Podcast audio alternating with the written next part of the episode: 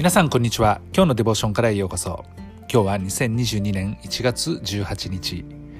今日の聖書箇所はルカの福音書18章22節と23節。今日のデボーションタイトルは永遠の命を受け継ぐために。それでは聖書箇所をお読みいたします。イエスはこれを聞いて彼に言われた。まだ一つあなたに欠けていることがあります。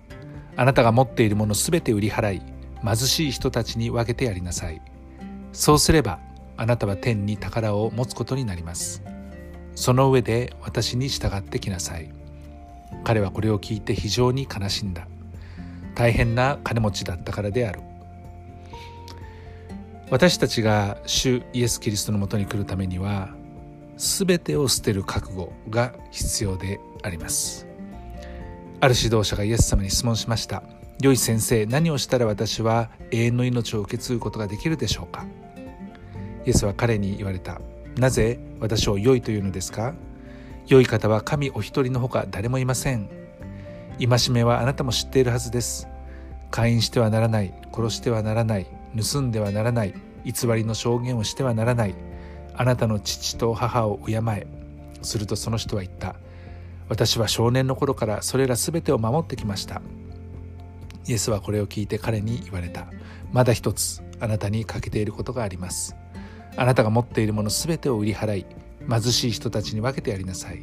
そうすればあなたは天に宝を持つことになります。その上で私に従ってきなさい。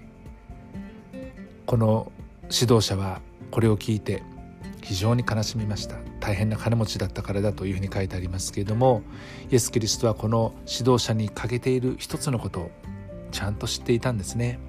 見抜いていたんでしょうか。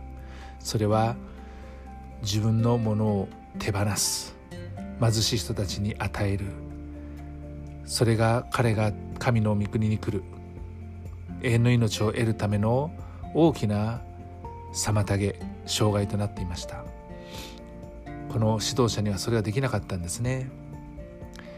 永遠の命を受け継ぐということは信じることで得られるという意味では簡単に思えることでしょう。しかし心の壁は非常に高いまた難しいものであったりします。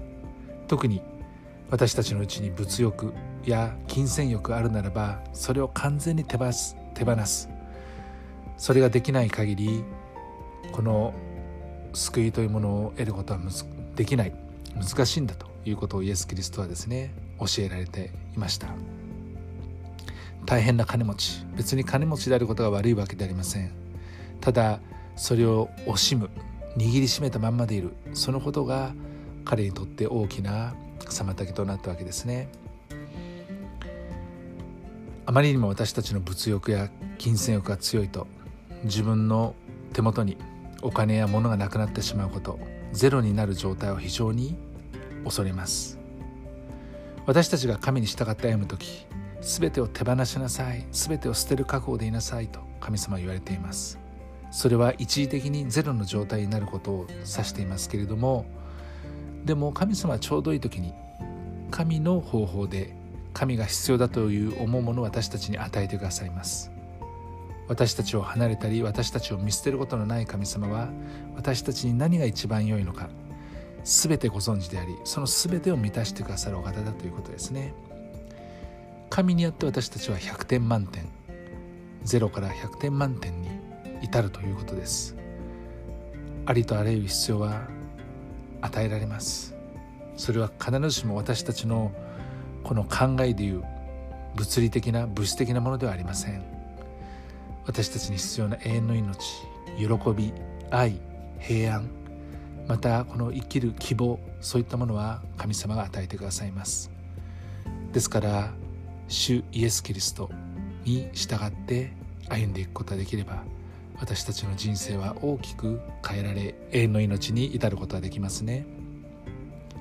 愛する天のお父様あなたは私たちを一旦ゼロにしてから100にしてくださることのできるお方です。私たちは自分の人生をあなたに信頼します。